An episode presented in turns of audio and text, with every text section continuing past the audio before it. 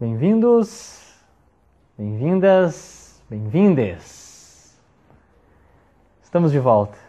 Depois de longa data, retornamos com o nosso podcast. Hoje, hoje obviamente muito especial. Não é um podcast como aqueles que vocês estão habituados. Por quê? Porque esse podcast, a construção desse podcast é especial devido ao quê? Ao RPG Com 2022 organizado pela equipe né, do RPG Brasil, nós, no qual fomos convidados para é, agregar, para, para estruturar uma forma de comunicação aqui por áudio. Né? Então, agradecer a toda a equipe do, do RPG Com 2022 e também a equipe do RPG Brasil. Eu sou o Fábio Bandeira e estou aqui com Carol Zanck Boa noite, gente. E Fernanda Milano. Oi. Então a equipe está completa. Aquela, aquela equipe habitual do Kindred by Night, podcast de RPG do Mundo das Trevas. Uhum. Sei que vocês estão sentindo falta do nosso podcast, mas estamos nas nossas narrativas de Porto Alegre by Night. Peço então que tanto acompanhem o nosso podcast, os episódios já gravados, como as nossas narrativas do nosso Porto Alegre by Night, primeira temporada O Sustentáculo. Então faço esse convite para vocês lá pelo YouTube, que vocês já conhecem, obviamente, quem está aqui nos ouvindo né, de maneira é, das plataformas de áudio, tanto Spotify e afins. Peço que nos acompanhem também visualmente, né, dê conhecimento das nossas faces lá no YouTube. Só colocar lá Kindred by Night é muito fácil. E também, obviamente, obviamente, quem já está acostumado a fazer aquele convitezinho básico no nosso Instagram. Instagram, Kindred by Night, ponto oficial. Tem que ter o ponto oficial. Se não tiver ponto oficial, é fake news. E aqui no Kindred não há fake news. Então, já né, fizemos a nossa comunicação básica. E, acima de qualquer coisa, né, reforçar a ideia de que esse episódio, né, esse episódio que eu já vou revelar o, o, o nome desse episódio especial para o RPG Com 2022, é os clãs fora dos estereótipos. Ah, que delícia. Então, convido todos vocês para acompanhar, refletir conosco. Quiser ir usar as páginas dos comentários das nossas redes sociais, das nossas plataformas, tanto de áudio e vídeo, fiquem à vontade. Sabe que a equipe do Kindred está aberta, está com as portas abertas, as portas do castelo abertas para vocês. Ai, que bonito. Então, convido todos para acompanhar mais esse episódio. Certo, pessoal? Então vamos lá.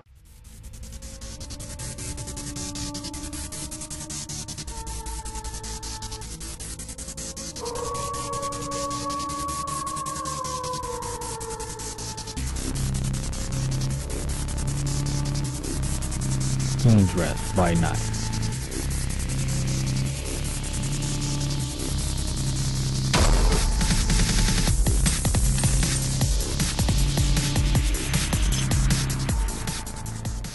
Bom, é isso.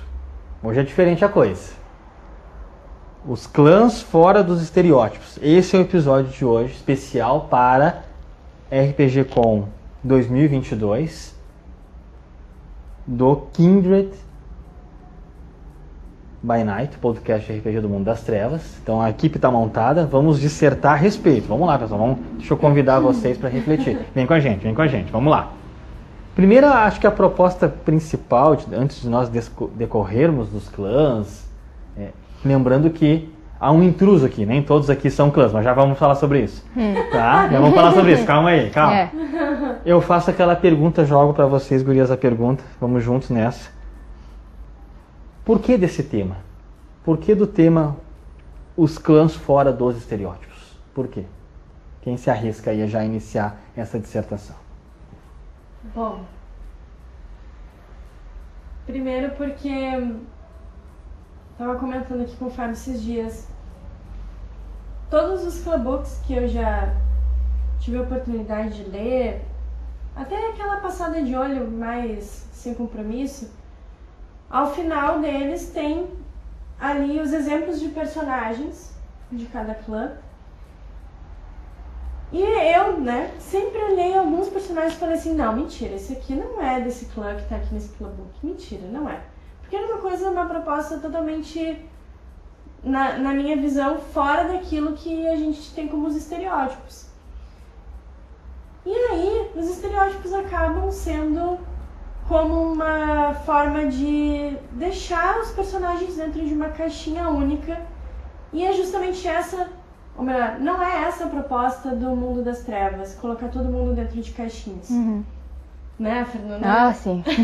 Eu já tô aqui já, né? É, porque essas caixinhas, querendo ou não, elas causam primeiramente um grau de discórdia, um grau de, de desavença até entre os, a comunidade do vampiro. A gente passou por isso com os nossos personagens do Porto Alegre by Night, divulgando os personagens e algumas pessoas falando, não, mentira, Uhum. essa personagem Isabela Ah, não é gangrel. sim. Então, se ela não é gangrel, o que, que é um gangrel? E até nós temos os nossos podcasts que falam o que faz de você um ventru, um la sombra, um... la sombra? Na sombra? La sombra. Na sombra sombra? ainda não foi gravado. Na sombra não Não. vai ainda, mas Sombra. ó. Não. O que faz de você um ventru, o que faz de você um salubre, o que Salubre. faz de você um gangrel. Sim. Esses episódios já estão lá nas nossas La plataformas. Nós sombra somos do- o próximo. Opa. Pedido aí, o rapaz É. pediu pra nós lá no direct, vamos atendê-lo em breve. Calma aí, Eu segura. acabei soltando um spoiler sem querer. Tá? Já, já anunciamos. Próximo aí, ó. Bruhá e La Sombra, né?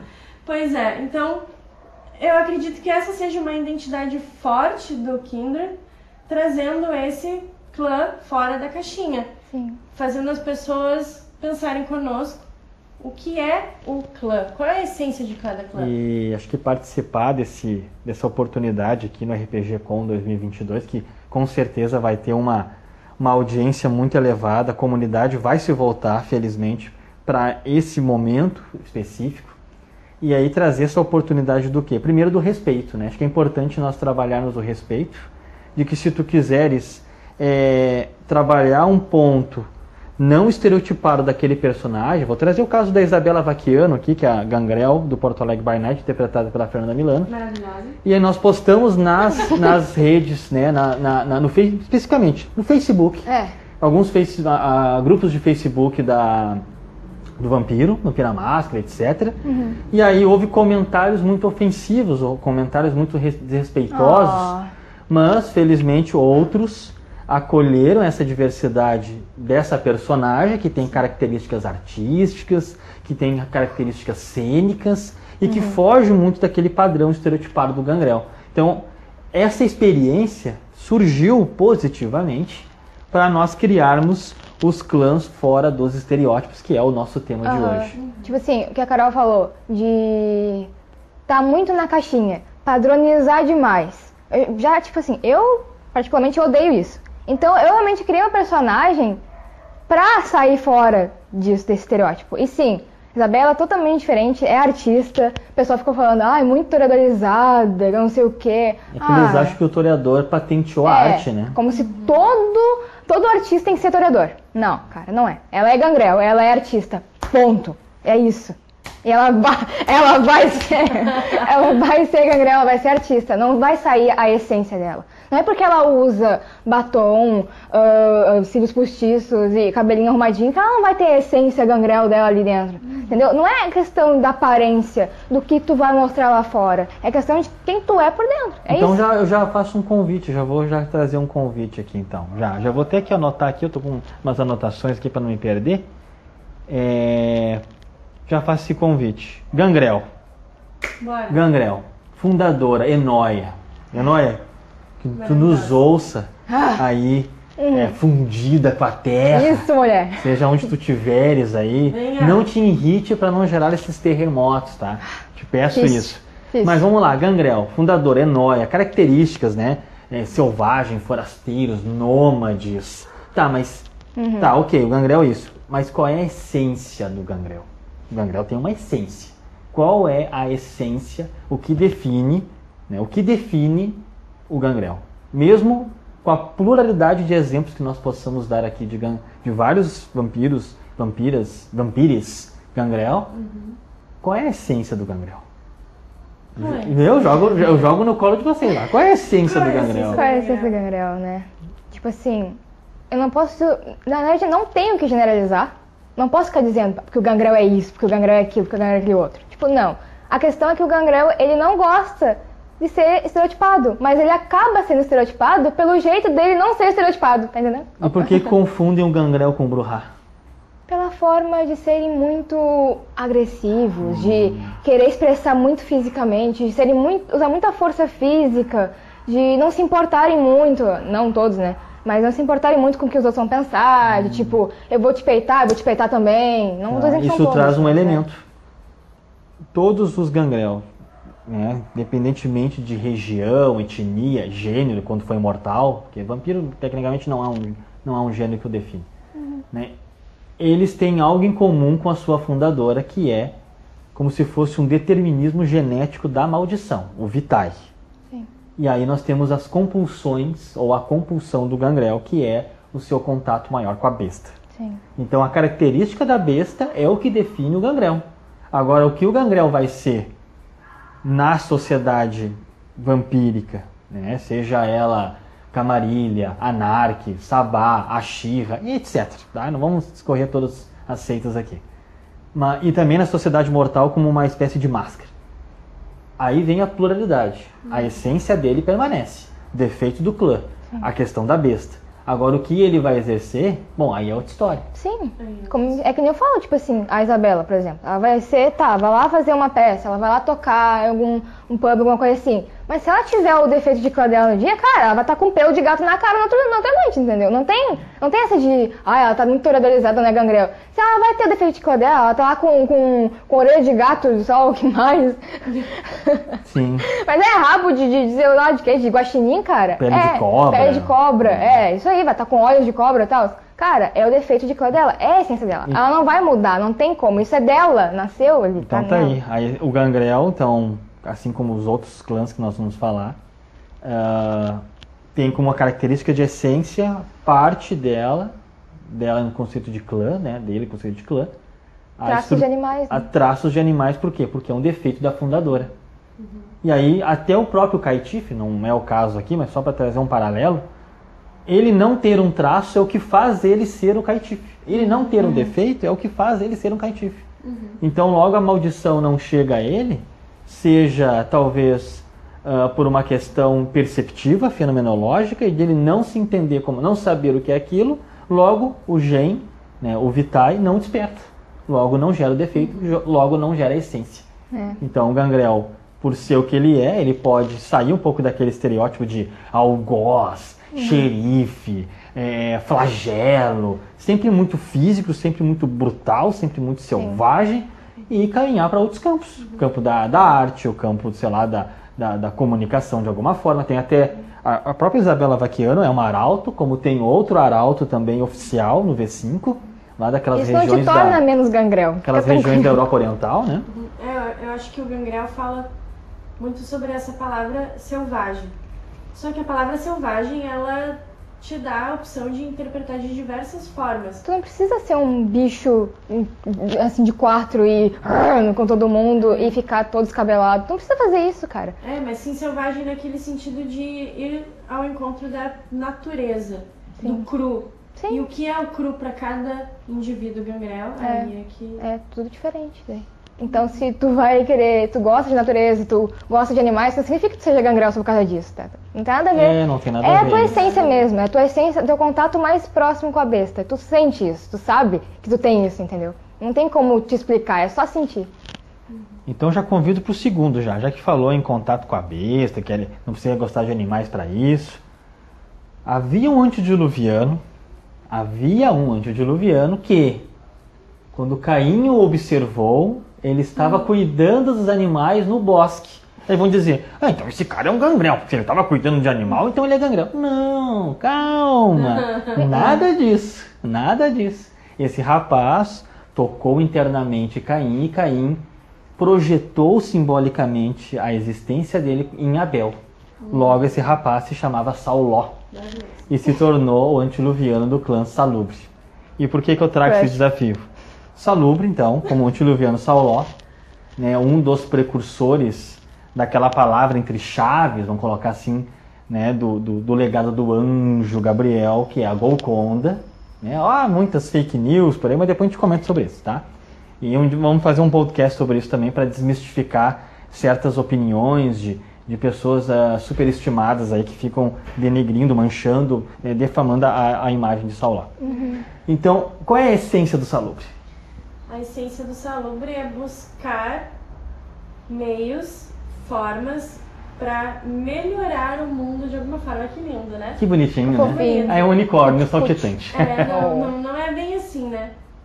A gente olha para aquelas duas divisões, são, são três, mas as duas mais faladas, o guerreiro e o curandeiro. O guerreiro também quer melhorar o mundo, livrando o mundo do mal, por exemplo, livrando o mundo. Pelo menos foi assim no começo. Pelo né? menos foi assim, né? O curandeiro já ele tem o intuito de curar, já diz o nome. Só que cura é uma palavra ampla. E cura na Idade das Trevas não é o mesmo tipo de cura hoje. Ou seja, o melhorar o mundo, curar pessoas, curar a sociedade, deixar o mundo de uma forma mais agradável, é o, é o ponto. Agora, como que tu vai fazer isso? Tu não precisa mais ser aquele cara que é o médico, que é o curandeiro físico, que é o cara que mexe com as ervas, que é o cara que vai ah, lá e... que é a velha, a velha no, na cabana no meio do mato curandeira. A camponesa. A camponesa do vestido branco. Isso. E, e a questão de melhorar o mundo é pelo viés da empatia. Ixi. O salubre, ele sofre com a compulsão de empatia, isso agora é no V5, mas então, havia resquícios, Carol, no, nos antigos V3, até é. o V2, do salubre ser. Ah, ele sempre pedia, como Sim. defeito, pedir, nunca se alimentar sem permissão, que é uma das características agora de algumas é, definições de alimentação, né, uhum. de, de, tipos de, de, de, de predador. Sim. Então ele sempre teve uma característica assim de permissão, de, de, de acolhimento, de empatia, de não ferir. Isso. Aí vem a pergunta. a pergunta que não quer calar. Como é possível tu ter características de. Eu vou, vou nomear. Quem está nos vendo aqui pelo YouTube, eu vou fazer minha mãozinha aqui para ajudar a gente, a gente pensar juntos, tá? Como é possível, né? Deixa eu usar o meu tu aqui do sul. Como é possível tu é, ter empatia pelo algum ato, alguma situação? Como é possível tu acolher o outro? Como é possível tu pedir permissão? Como é possível tu querer ter uma percepção uh, altruísta? uh, de um, algum estruturador de bem-estar para ti, para uma sociedade, como é possível ter tudo isso e ainda ser chamado de infernalista ou devorador de alma? Olha aí, ó, os estrondos das portas do castelo. É um gumbaale preso por aqui. Nem na hora, mano. É, gente, não é possível isso. A fake news foi forte, então. O panfletarismo, assim, foi forte, então. Foi forte. Foi forte. Porque a comunidade reproduz essas falas. Mas tá tudo bem, né? A gente sabe que o pessoal às vezes tem um pouco de dificuldade de leitura e interpretação, mas existe muito o condicionamento da modelagem, né? Aquele cara super reconhecido falou isso a respeito. Eu não li muito bem, porque bagulho da inglês, aí eu, ah, eu vou acolher o que o cara falou. Então, eu, às vezes é importante a gente produzir um conteúdo mais fiel, uhum. para que tu possa reproduzir um conteúdo e uma informação mais verídica, mais fidedigna, né? Então... A Lubi passou mal aqui. É, não, eu fiquei triste. Tá tudo bem. Triste, eu fico triste. Tudo bem, moça. Então essa bem, é essa é a essência do salubre, então. Essência do salubre, entramos no mesmo. Na e a Milena, questão, mas a Milena. Milena, exatamente. A Milena é uma advogada. A Milena é uma advogada. Ela não não sabe nada de medicina. Ela não cura as pessoas fisicamente falando. É, inclusive, ela tá num, numa busca pelo nível Valerem, agora na disciplina. Ou seja, ela é uma salubre e ela não cura nem com, nem com disciplina. Nem fisicamente, como médico ou qualquer outra coisa assim, nem com disciplina. Ainda assim é um salubre. E por que ela é uma salubre curandeira, se nós fôssemos colocar ela como salubre curandeira? Porque ela ainda é definida, caracterizada como uma salubre curandeira. Por que, que ela não é estereotipada? Ao longo da história dela, ela prestou serviços até praticamente a morte, né, olhando para o momento do abraço, serviços à sociedade. Ela olhou a sociedade com um determinado problema, e esse problema era na época da década de 30, era o patriarcado extremamente opressor, ainda hoje é mais atenuado, e ela lutou contra isso, advogando em causas femininas principalmente em causas de direito de família onde as mulheres não, não tinham nenhum direito. E ela, com o seu viés de cura, curou aquela parcela da sociedade nesse sentido. E ainda hoje ela promove esse tipo de cura. É isso que eu acho mal barato, né? É tu sair da, da mesmice, né? O sapo sapeia, o verão é quente, o inverno é frio. Vamos sair um pouco disso, né? Aí quando tu pensa em salubre, não, porque daí é curandeiro, ele te toca o teu corpo e cura aquele teu ferimento. Aí tu tá, não sei que lá, eu vou curar esse teu mal-estar agora que tem dano de força de vontade, que são danos mentais, danos cognitivos, danos emocionais. Eu vou curar a Milena traz uma percepção de cura social. Uhum. E muitas vezes o nosso, nosso movimento, por exemplo, o que é um movimento de cura social? Se vacinar. Se vacinar é um movimento de cura social. Por quê? Porque no momento que tu se vacina, não é só para ti. É para tua família, é para ti, para tua família, para tua comunidade, no caso teu bairro, tua cidade, teu país, o mundo todo. Uhum. Tu gera um movimento para o mundo. Então, a ação da Milena Medeiros uhum. no né, dando esse exemplo de um personagem aí mais é, próximo do, do, da nossa proposta narrativa de Porto Alegre by Night, ela traz um viés sobre uma cura social, sobre uma cura de um viés coletivo, dentro das constituições da, do direito, para poder gerar um movimento social. Isso, Isso, também é uma forma de cura, e é uma forma de cura não estereotipada. Legal é se falar no sentido de direito das mulheres e tudo mais, o pessoal vai dizer, ah, é bruhar, é uma bruhazinha. Feminista, ativista. Feminista, né? Feminista, é bruhar, não sei o quê. Tipo, só levam pro lado do estereotipado, Sim, assim, estereotipado. de tem que ser aquilo ali, tem que botar um rótulo, bota rótulo nela, bota rótulo aqui. Exato. Ah, sai daqui, mano. Exato. Tá. Não. Então, na, pensando em rótulos, estereotipados, falou em bruhar, hum. Eu trago lá, né, talvez o que a literatura possa ter elaborado ao longo dos anos, desde o V2, talvez um pouco mais desenvolvido no V3, e hoje né, bem fundamentado no V5, o que pode ser o primeira, a primeira ação anticonformista de uma que se tornaria daí uma antiluviana, Troile, diablerizando e fundando um clã à sua imagem, que é o Bruhá, e não os True Bruhá, ou os Bruhás verdadeiros, né, numa, numa tradução assim mais... É, livre, vamos chamar assim, livre, né? uhum. né? Porque não, não há tantos conteúdos oficializados uh, e traduzidos em português dos True Bruhas. E a gente traz a ideia do Bruhá, né? Então o Bruhá tem todo aquele viés assim, não porque nós somos reis filósofos, não porque nós somos anticonformistas, porque nós somos ativistas, nós somos anarquistas. Ah, como fala. Gostam muito desse, dessa ação, dessa chama que os habita, né? essa coisa da chama de Tales de Mileto, né, onde tudo é impermeável, nada é o mesmo, o rio não é o mesmo, nada é o mesmo. E aí temos as categorias hoje bem elaboradas, assim, daquele Bruhá mais, assim, é, rotulado, aquele estereótipo, aquele que tu olha Sons of Anarchy, né, os Filhos Sim. da Anarquia, aquela série, roupa de couro, moto Harley Davidson, calça rasgada, calça rasgada, Noturno, Eu vou te matar. Moicano, mas também temos chamados os Bruhás helenos. que são os Bruhás helenos? Então, os Bruhás mais intelectualizados, que antigamente era chamado de os, né, a, a, a, as três divisões, né, o idealista, o individualista e o iconoclasta. Né? Então, temos essa proposta dos helenos, que são Bruhás mais intelectualizados, Bruhás que têm uma dissertação, dissertação mais de diálogo, e que tem o heleno por quê? Porque o período helênico é um período da filosofia não só da filosofia, mas de grandes destaques da filosofia. E aí vem o desafio, né? Como não fazer? Qual é a essência do Bruhá? Por que cabeça quente, né? Ou vamos usar um termo assim, por que tão colérico? Uhum. Por que tão uh, impulsivo nas suas emoções e, e, percepções ideológicas, né? Por que o Bruhá tem tanto disso, né? É. Joga no colo aí.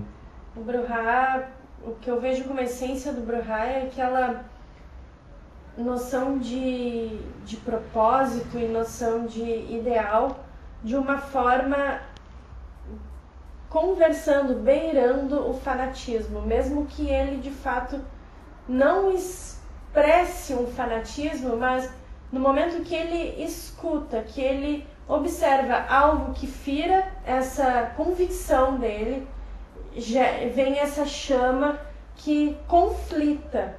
É uma existência que está sempre em conflito com aquilo que habita o interno, que é essa convicção, uma convicção tão forte que beira o fanatismo a ponto de não, não se propor mudança, não se propor escutar de repente.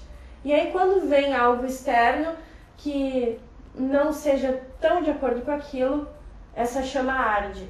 Parece que eles estão sempre o tempo inteiro esperando por uma Uma causa, uma, né? uma faísca, uma fagulha. Eles né? querem gerar uma causa, sempre parece, né? Eles estão sempre em movimento de uma causa, né? Seja uma causa ativa na rua, ou seja uma causa, ah, entre aspas, muitas aspas, passiva interna, seja na literatura, seja na construção, né? usando as letras, usando o intelectualismo como uma forma de ação, como é a literatura, por exemplo, dos movimentos anarquistas. Né? Quando eu falo movimento anarquistas, falo sobre o viés mortal. Quando eu falar sobre o movimento anárquico, aí eu trago sobre né, a, a questão da, da sociedade vampírica. Né? Então, mas olhando para o movimento anarquista, não só o protesto de rua, né, o anticonformismo direto, tem a literatura no campo anárquico, que gera muitos poetas, que gera muitos músicos, que gera muitos ah, artistas. Então existe essa, essa, esse ativismo que vai se comunicar não através do punho, da arma, do tiro, do conflito, mas através de uma outra forma que te atinja intelectualmente. Então fugir um pouco do estereótipo do Bruhá, que às vezes não é muito visto assim nas mesas. Eu pelo menos tenho pouquíssimas experiências em mesa com jogadores que saem daquele jargão de tipo vou investir em potência e rapidez. Porra, velho, sério? Tipo, cara, um Bruhá bem estruturado, porque se tu pensar assim, ó, raciocina comigo. Se todo Bruhá fosse só tiro, porrada em bomba, lutar, matar, empilhar, eles não iam construir tanta coisa. Porque tu tem que gerar o campo da presença de atrair as massas, de fazer discursos ideológicos. E isso, isso movimenta, isso fomenta o interior das pessoas. Vou trazer o caso aqui oficial da editora Paradox, da Annabelle, lá no LA by Night, né, Los Angeles, lá, o LA by Night, é onde ela- um dos episódios ela faz um discurso anárquico fomentando as sensações internas daqueles que são simpatizantes com essa com esse movimento lá deles, né, deles e da, como eu digo deles dos vampiros, sobre essa concepção de não aceitar as diretrizes e de alguma forma a tirania da camarilha. Então, é necessária a verbalização. É, e eu gosto muito dessa personagem porque ela tem sim a parte física, ela vai pra cima, vai no soco mesmo, só que essa parte do soco não é a parte necessariamente ligada à causa. Quando ela está agindo em prol da causa, ela vai pela palavra. E ela é uma personagem muito humanizada, então ela sempre vai tentando te mostrar os lados daquilo, tentando te convencer, tentando te, te fazer enxergar a- o lado dela, o que ela pensa. Eu gosto muito da Annabelle. É um personagem que no LA by Night, né, eu, eu gosto bastante dela, até pela ela ser uma, uma bruxa rasa, assim, no sentido de ser recém-abraçada, aprendendo, sentindo as nuances dentro dela, tudo mais. E, e, e acho que ela se destaca bastante porque a, a descoberta, a jornada dela de se tornar um membro, mostra que ela não precisa resolver tudo com punhos, mas sim com a fala, com outros recursos que os Bruhás possuem muito, porque se não possuíssem, não teria uma história tão longa como eles têm. De estar sempre envolvido, vamos fazer um paralelo, estar sempre envolvido, por exemplo, assim, vamos pensar hoje, já que a gente está nesses conflitos da Rússia e Ucrânia. A literatura do vampiro, agora no V5, eu estava terminando de ler o Camarilha, traduzido pela Galápagos, pela editora Galápagos. A Rússia é um domínio ainda de supremacia bruhá. Aí tu pensa, mas a Rússia por si só, anos atrás, vamos pegar ali meados da década de, ah, década de antes da década de 80, era a União Soviética. Então, a mãe Rússia, né?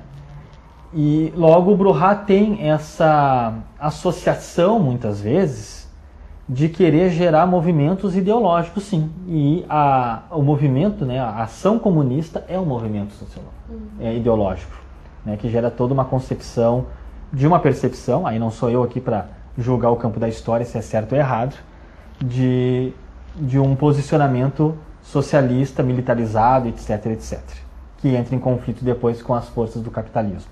né?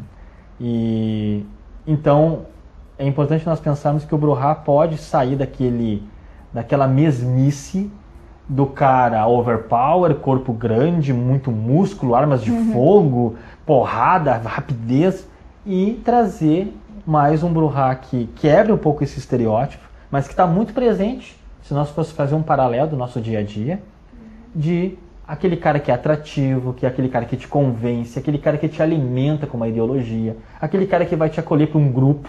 E nós sabemos que a nossa espécie, como tribal, adora pertencer a grupos.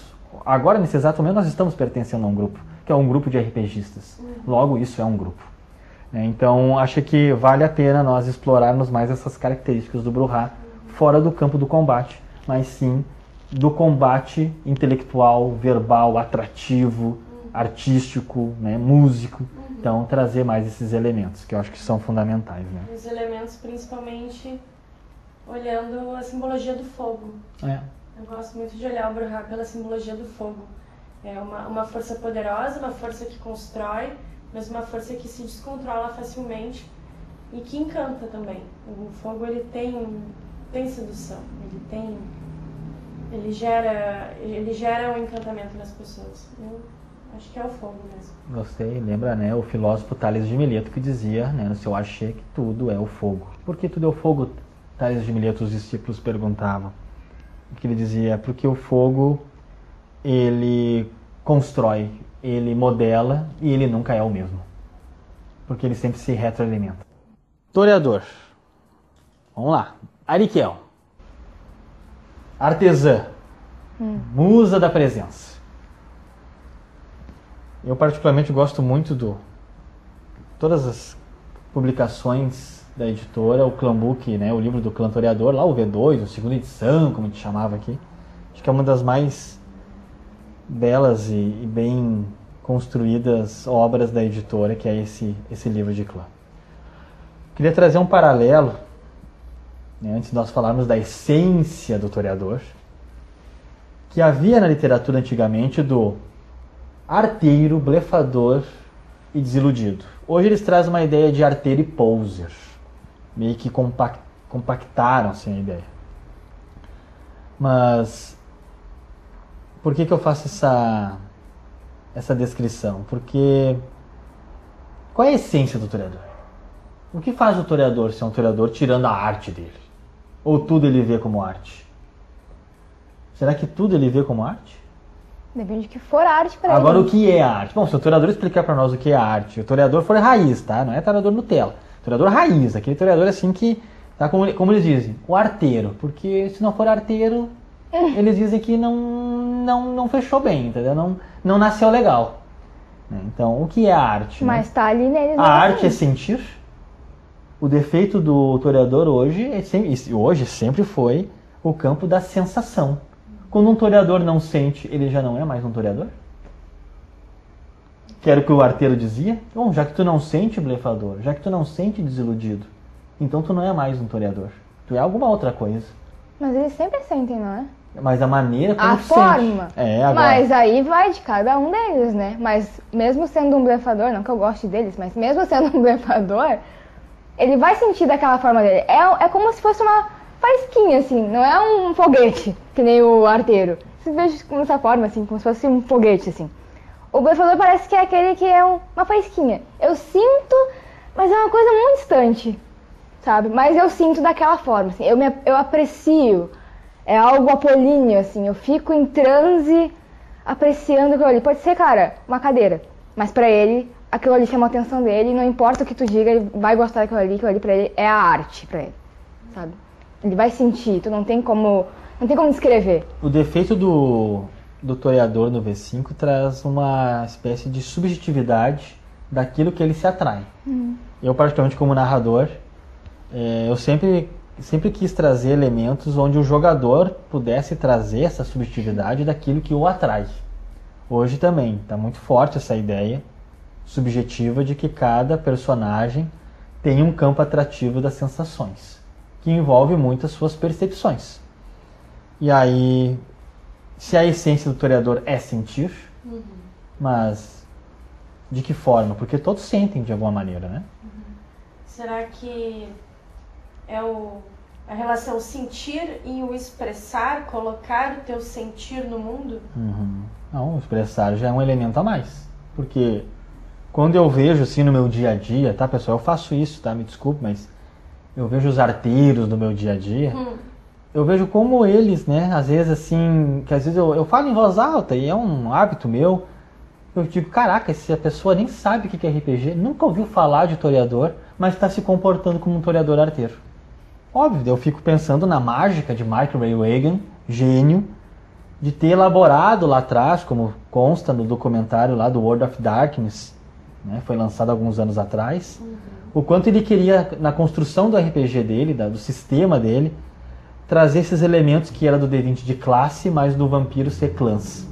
E como aquelas pessoas iriam se caracterizar dentro daquela, entre aspas, classe, aquele clã, e iria se definir. Aí no meu dia a dia, eu aqui, transitando com as pessoas, dentro do meu trabalho, né, como psicólogo, dentro do meu dia a dia aqui, transitando por Porto Alegre, centro histórico, conversando com pessoas. E aí eu percebo, caraca, essa pessoa é muito historiador, essa pessoa é muito arteira. Por quê? Ela está sentindo, mas o elemento que tu traz agora é, é fundamental, Carol. Ela está expressando. O expressar do toreador arteiro, o expressar do toreador poser, ou toreador blefador, ou desiludido, é um dos campos diferenciados de quebras de estereótipo. Uhum. Porque todo estereótipo parece que ele é o toreador arteiro, artista, uhum. ele, tem, ele é pintor, ele tem uma galeria de arte. Por que, que não pode ser simplesmente um cara, sei lá, que é um toreador, uh, vamos dizer assim, fascinado? Uh, Arqueologia. Um, arqueologia. que é a nossa Carmelita Nilsson, né? Que é a Exato. personagem do V5. Exato. Arqueologia, arteira. Ela é arteira ou blefador, não sei o que ela, ela é, mas ela é um toreador que é arqueóloga. É, o que, o que eu vejo é assim, ele sente, ele entende aquilo como belo e ele deseja colocar essa beleza no mundo. Então ela acaba, a beleza que ela coloca no mundo, o exemplo dessa personagem, é através das descobertas dela. Ela quer, vamos dizer assim, contagiar o mundo com essa beleza que ela enxerga. E, e é uma beleza que não tem nada a ver com as artes como nós conhecemos né, de maneira mais óbvia. É, eu, eu acho que a quebra do estereótipo aqui, né, o título, né, os clãs fora dos estereótipos, acho que a quebra do estereótipo toreador é ele sair do estereótipo da arte uh, clássica. É que nem ver um toreador sei lá, lutador de MMA, ou Sim. que tá um cara assim bombadão uhum. e tudo mais, mas não, ele é um Grohal, um é. Gangrel, sempre, mesma coisa. Tem um exemplo Quando de um Nosferatu até no Companion, é um que é lutador uhum. de boxe. Ah, é? Tem. Então acho que quebrar esse estereótipo do toreador de, de quê? Pintor, uhum. a escultor, aí músico. Cara, isso aí, cara, vento venteia, sapo sapeia, o, o verão é o verão é quente, o inverno é frio. Cara, fazer uma coisa diferente, entendeu? Vou pegar aqui ó, um exemplo clássico então. Um toreador filósofo. Como é ser fascinado pelo conhecimento filosófico? Como é ser fascinado, por exemplo, o pensamento da potência de Spinoza? Como é ser fascinado, por exemplo, pela, sei lá, a, a dialética de Platão? Como é ser fascinado, por exemplo, pela, pelo, pelo, pela dialogada socrática. Como é ser fascinado por isso? Uhum. Aí tu pensa, mas ele não é artista, não pode ser toreador. Cara, e se ele vê a filosofia como arte? Exato. Porque ele está sentindo, ele quer se expressar. Uhum. Entendeu? Tipo, sair daquele, sabe, arroz com feijão, sair desse negócio aí, cara. Tudo igual, cara. Quebra, vamos quebrar esse negócio aí. Fazer uns caras, né? Fazer uns personagens mais dinâmicos. Uhum. Pô, essa Carmelita aí, né? Brasileira, descendente brasileiro, pai irlandês, uma troca, eu sei, não, não me de cabeça agora, é uma coisa assim. Pô, saiu do estereótipo. Né? Tá certo que ela tem uma, uma pegada meio Beckett, assim, né? É a nova Beckett. É a nova Beckett e tal, mas saiu, saiu daquele padrão, daquele mais no mesmo, né? Ai, eu tenho uma galeria de arte. Sério? Ah, que chato, velho. De novo, entendeu? Pô, vocês são só isso. Tu pode ser um andarilho, pode ser toreador. Uau. É. Sim. Tu pode, pode ser. sim. Sim. Tu pode ser um, um on the road. Pode é. ser um pé na estrada lá, uhum. movimento beatnik, uhum. né? Como é o caso que, que a Isabela Vaquiano é uma beatnik lá, né, pela sua história, né? Então peço para vocês acompanharem Porto Alegre by Night para conhecer um pouco mais sobre ela. Uhum. Então, é isso, o toreador na sua essência, conseguimos trazer elementos acho que bem fundamentais aqui. A beleza, a expressão da beleza. Mas entre nós, aqui entre nós, né, acho que é fácil falar do toreador, porque o toreador é muito plural. Sim. Mas falando de pluralidade, eu quero lançar um desafio. Uhum. Ele, uhum. que é o pai da patologia. Sabia? É o ah. pai da insanidade, Malcave. Né? E aí, os Malkavians, ou... A pessoa fala Malkaviano, mas eu tenho o hábito de falar Malkavians. Né? Tá. Me Desculpa, mas Tu eu, falou On The Road agora ali, né? Do Jack Kerouac, daí eu lembrei do Malcolm. o Malkavian, né? Por quê?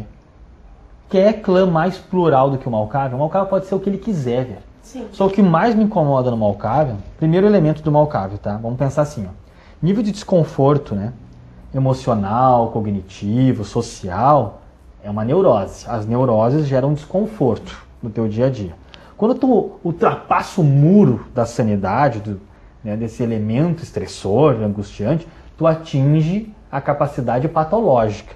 Patológica é isso, meu querido. Não tem mais cura, tá? Agora tu tem que ter tratamento psicoterápico, psiquiátrico e medicamentoso. Não é o caso do Malcave, porque nem com tratamento psicoterápico, psiquiátrico, eles não vão ter cura, tá? Tadinho. Então, qual é o elemento do Malcave? A patologia, a perturbação. A patologia é o elemento central dos caras.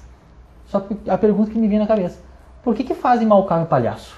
Bobalhão, ai, nhanhã, é risadinha, ah, Sempre vem ele como bobo da corte. bobo né? da corte, ai, nhanhã, nhanhã, ai, Ai. nhanhã, e que sei que lá. Ah, para, arlequina e coringa da vida. Tipo, É pô, o isso me incomoda pra caramba. Não é Lay by Night assim, ó, fortemente, sou fortemente crítico. Aquele personagem lá, o X, ele é terrível. Ele é horrível e ele passa uma péssima ideia de Malcave para as pessoas se modelarem, se espelharem. Horrível. Nota zero pro X, tá? Ou então uma patologia extremamente forçada. Hum. Não precisa ser o palhaço. Mas Ah. é algo muito forçado, sabe? Sei, aquele tipo, com camisa golinha alta. Golinha alta. Ou- Todo. Eu tô vendo vozes. Ah, não precisa. Não precisa, a gente tem a. Tem que ter um espelho quebrado do lado pra mostrar que é Malcave. Tipo, É, É. Não pode dizer que é Malcave, tem que estar com tudo que é de Malcave na volta pra dizer. Eu sou Malcave, tá vendo? Olha pra mim. exato. Não, não precisa. Aí vão dizer, ah, porque o Malcave é mais insano que as pessoas normais. Cara, ele pode ser mais insano, pode ser mais perturbado. Não precisa ser palhaço, nem forçado. É, aí já falando sobre a essência do Malcolm, o que eu vejo é eles enxergam um mundo diferente. Além, né? Eles enxergam um outro mundo, eles vivem uma realidade paralela. E essa realidade paralela, de repente, tem.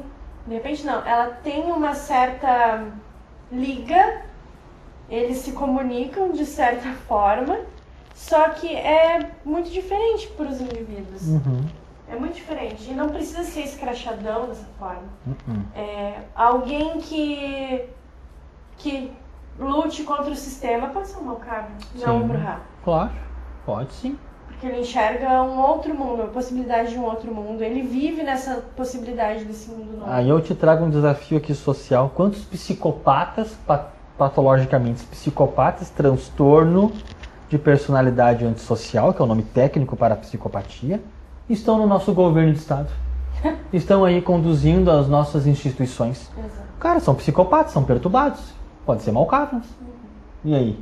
Então ali, aí tu- ah, o cara, tá, o cara até, tem alguns aí que são até palhaço. Mas a patologia em si, ela é um desafio a ser interpretado. Né? O, o sistema traz como perturbação. Os Malcaves vão bem pro lado da arte também, né? Que a gente falou que só o toreador é o dono da arte É. ali, mas quando vê, tem muito Malcave. Vou trago um exemplo, Jim Morrison. Ah, droga. Jim Morrison, pra mim, malcável, um exemplo de malcável, artista, perturbado, sabe? Muito perturbado, mas tinha uma certa beleza na sua concepção auspiciosa, a gente pode Amo. chamar assim. Era um poeta, músico, líder, vocalista do The Doors, né? Então, a pluralidade do malcável ela é muito ampla, só que tu não precisa fazer o palhaço. Tu, tu tem que explorar as capacidades. Dá um exemplo então daquele filme Fragmentado, né, o segundo daquela trilogia, né, Corpo Fechado, Fragmentado e Vidro. O segundo ali, Fragmentado. O rapaz interpreta um personagem baseado num, num, num acontecimento real, onde a mente dele, né, e existe um transtorno para isso, que a mente dele se fragmenta, se torna várias personalidades. E nem por isso ele precisa ser o bobão, né? Ser aquele cara "Ah, ah, ah, mangolão. O. Jack, Jack Kerouac também é né, o, o criador da criador. geração beat. Eu considero ele Malcave, cara, porque, sério, o Nietzsche, então. O Nietzsche é, não é, Nietzsche. é o Nietzsche. exemplo, né? Seja o que tu és, dizia Nietzsche. Então, Malkavians, que estão nos ouvindo, seja o que tu és. Eu amo vocês. Mas, É, mas fiquem longe de mim. O fragmentado, a gente tem o exemplo da Therese e da Janete. Sim, E personagens oficiais aí, né? Exato. E, e quem assiste o LA by Night sabe que não tem nada de estranho em cada uma delas, a não ser quando tu sabe do contexto, quando tu sabe que elas são duas e vivendo em uma só. Isso. Mas olhando especificamente para cada uma delas, tá tudo certo. E convido vocês futuramente já a assistir o nosso Malkavian oficial aí, Lionel Jimenez, interpretado por Lucas Brum. Então, Então, o oficial é ótimo, né? é, porque nós temos os Malkavians fakes aí. Milena Salubre que finge ser malcável. É, por um grau de sobrevivência, né? É, com certeza. Precisamos, né? Sobrevivência é sempre bom pra Salubre. Trazer mais um então. E é isso, e finge que é isso, e finge que é aquilo, e aí engana. Ele que nos deixou em julho de 1999, o causador da Semana dos Pesadelos, Drácia, um nome, Ah, o nome sânscrito dele eu não vou saber pronunciar nesse momento, mas vamos ficar com o Drácian só, tá? Estou falando do clã. O pessoal fala em linhagem, velho. Eu já vou tocar nesse assunto de diferença de clã e linhagem, tá? Mas já antecipo. Clã, aquele que tem antediluviano. Linha- Linhagem é aquele que usurpa, né? Então, né, depois a gente fala sobre isso. Falando em usurpa, já, tá, já disse Tá? tudo. né? Então Tô nós temos o tá? clã Ravenous. Que, obviamente está bem modificado no V5. Particularmente não gostei do Ravenous do V5. Ainda trabalho com elementos do Ravenous meio que misto. Com o elemento trapaceiro, o elemento do vício. O vício do Ravenous me chama muita atenção. Por quê? Porque o Ravenous, né, para quem leu lá o livro publicado pela Devir, o Tempo, é, o Tempo de Sangue Fraco, né, que agora modificaram com a Galactus, tá? Sangue Ralo, mas vai encontrar por esse título anterior. É o Thin Blood. O Ravenous tem como sua essência, ou tinha, né, e mudou, a essência do, do ah, o trapaceiro, o enganador, mas ele tinha o vício. E quem, quem trabalha, né, quem lida, ou quem já conviveu com pessoas com vício, é uma coisa terrível, cara. O vício é uma forma de compulsão onde tu vende até a mãe, velho. Tu vende até a mãe entrega para poder saciar aquilo. E o Ravenous tinha muito dessa necessidade de trabalhar elementos para é, tirar proveito do próximo. Né? Hoje ele tem toda essa coisa de não permanecer no mesmo lugar. Achei bem fraquinho. Atili, ah, tá fraquinho, homem. Tá, tá É. fraco, Atili. Capricha mais aí, homem. Tá, tá bem fraquinho. E aí essa coisa, ah, fica ali, aí não pode parar no mesmo lugar, que não sei o que lá, ah, ficou, né, fraquinho. Mas vamos, vamos trabalhar assim uns elementos duplos então. Vamos pegar essa ideia do vício e esse elemento deles de ser quase que nômades ciganos, trazendo toda uma, uma concepção assim de herança né, da- do povo romeno, do povo indiano e até mesmo do povo uno. né? Não existe mais o povo uno, mas aquela região da Europa Oriental ali. Óbvio, é, eu particularmente confesso que não, não tive muitos Ravenos em mesa, tive pouquíssimos. É, não sei como era a popularidade desse clã em termos de venda, não sei por que que a editora quis se desfazer tanto deles. Mas acho que o elemento deles pertencerem ao Oriente né, afetou um pouco essa, essa concepção de, de trabalhar essa, eh, esse, como é que eu vou dizer assim, distanciamento de continentes. né? Mas eu considero o clã Ravenous, li os, os livros de clã deles, tudo, é, muito plurais. Por quê? Porque o campo da trapaça, o campo da enganação, ele é muito amplo, cara. É muito amplo. É muito amplo. Então tu tem que sair daquele, daquela mesmice também, né? Daquele cara batedor de carteira, né? Daquele, sabe aquele, né? Aquele Cara que vive em tenda. Ou, ah, meu Ravenous, ele é cigano. Por que que ele tem que ser cigano, velho? Tipo, porra, a gente tá no século XXI, velho. Século XXI, meu, já tá assim, ó. A pluralidade meu, já tá por tudo, cara. Né? E aí vem uma curiosidade aqui, curiosidades curiosas, não querendo plagiar aí o pessoal aqui do Sul, que tem um, né, um, um- um bloco assim. A gente sabe da ligação do, ou sabíamos da ligação do Ravenous com o Gangrel. Não, é mentira, é mentira. Eu falei com a Enoia, ela disse que não é É. verdade. Fake news. É. Fake news. E aí, só pra gente ter uma ideia, né? Se nós pegarmos assim o jargão estereotipado, né? Aqui a minha irmã Fernanda, quando nasceu, nasceu junto com uma cigana no quarto. Ou seja, né? Enó e Não, é na cacete. Cara, não, não, não, não, não. Fui lá visitar ela, no, né? Recém-nascida no hospital. Lá tava uma senhora falando um idioma completamente estranho, com um vestidão colorido. Eu falei, caraca, uma cigana. E aí tá aí, né? É. Ciganinha nasceu junto com a Gangrel. Então tá tudo certo, tá tudo em ah, casa. coisa mais linda, né? Vou lá pular a janela do negócio da casa vou sair voando. Falou, gente? Mas o que eu acho importante destacar também do Ravenous é a capacidade que ele tem de construir uma fantasia em volta daquilo que ele cria pra tirar vantagem. Uhum. E aí a gente faz aqui a analogia com o quimerismo. Sim. E, e é isso. aquelas pessoas olhando no mundo real, né? A gente faz essas analogias, do, analogias dos clãs, as pessoas que querem tirar uma vantagem, querem ali enganar, mas elas criam toda uma história no Ah. entorno disso e tu observa que muita gente acredita naquilo que eles contam. E claro, no Ravnus dentro do jogo, é, a gente pode fugir também da questão do Ravnus pobretão. Hum, A Tá. gente tem no Netflix, na Netflix um, um documentário, não, não sei ao certo o nome, mas acho que é Desvendando Ana, alguma coisa assim. Que fala sobre uma estelionatária que enganou a elite nova-iorquina durante anos. uhum. E ela, enfim, grana, alta sociedade. Por que, que o Ravnus tem que estar sempre no, Sim, né? Sempre faz o. parte é. baixa ali da. Agora os, social? os próprios Ravenos do Companion é isso, né? Entregador de fast food, de coisa. Ah, sério, cara. Pra mim o Ravenous, assim, não estereotipado, cara, é Ravenous do dinheiro. Porque tu, tu ser trapaceiro e, quando, se tu for bem sucedido na tua trapaça, o teu retorno no capital vai ser muito grande. E a gente vê essa gurizada vendendo curso em Instagram, a gente vê essa gurizada aí Isso. vendendo bilhete premiado pra idoso.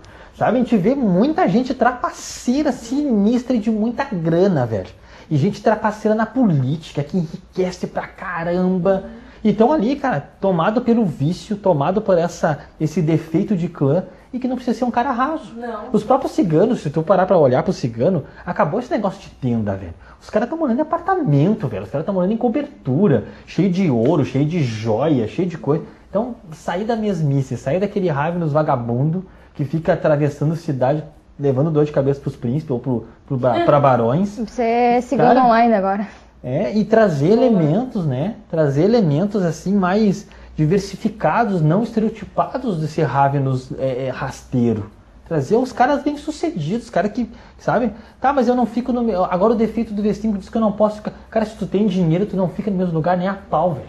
Tu pode ter um domínio em cada canto, tu vai transitando pra tudo que é canto, sabe? Gerando trapaça pra todo mundo, passando calote em todo mundo, arrancando dinheiro de todo mundo E contando ótimas histórias. contando excelentes histórias que as pessoas absorvem aquilo. Exatamente. Todo mundo acredita. Uhum. Isso tá me dando um monte de ideia já pra Porto Alegre by Night, Ah, pessoal. não, não, não, não. Meu clã gangrel ainda, puta que pariu. Oh, quem espera sou eu ainda, né? Quer dizer, prima. Prima tem um cabo, cara. Vai fora daqui, mano. Na moral. Ah, que droga. Bom, falando em trapaceiro, falando em enganador, por que não falar de usurpador? Então chegou a hora. Receba. Só um recado antes, pessoal. O que é acidez? Tremer não é clã. Tá? Vamos deixar isso bem claro. Tremer não é clã. Ah, a gente tem uma estrutura que tem uma capela. Não, capela não tem mais. A gente tem um clã organizado. Não tem mais organização nenhuma. É Goratrix não sei aonde, a fulana lá não sei nos Anark.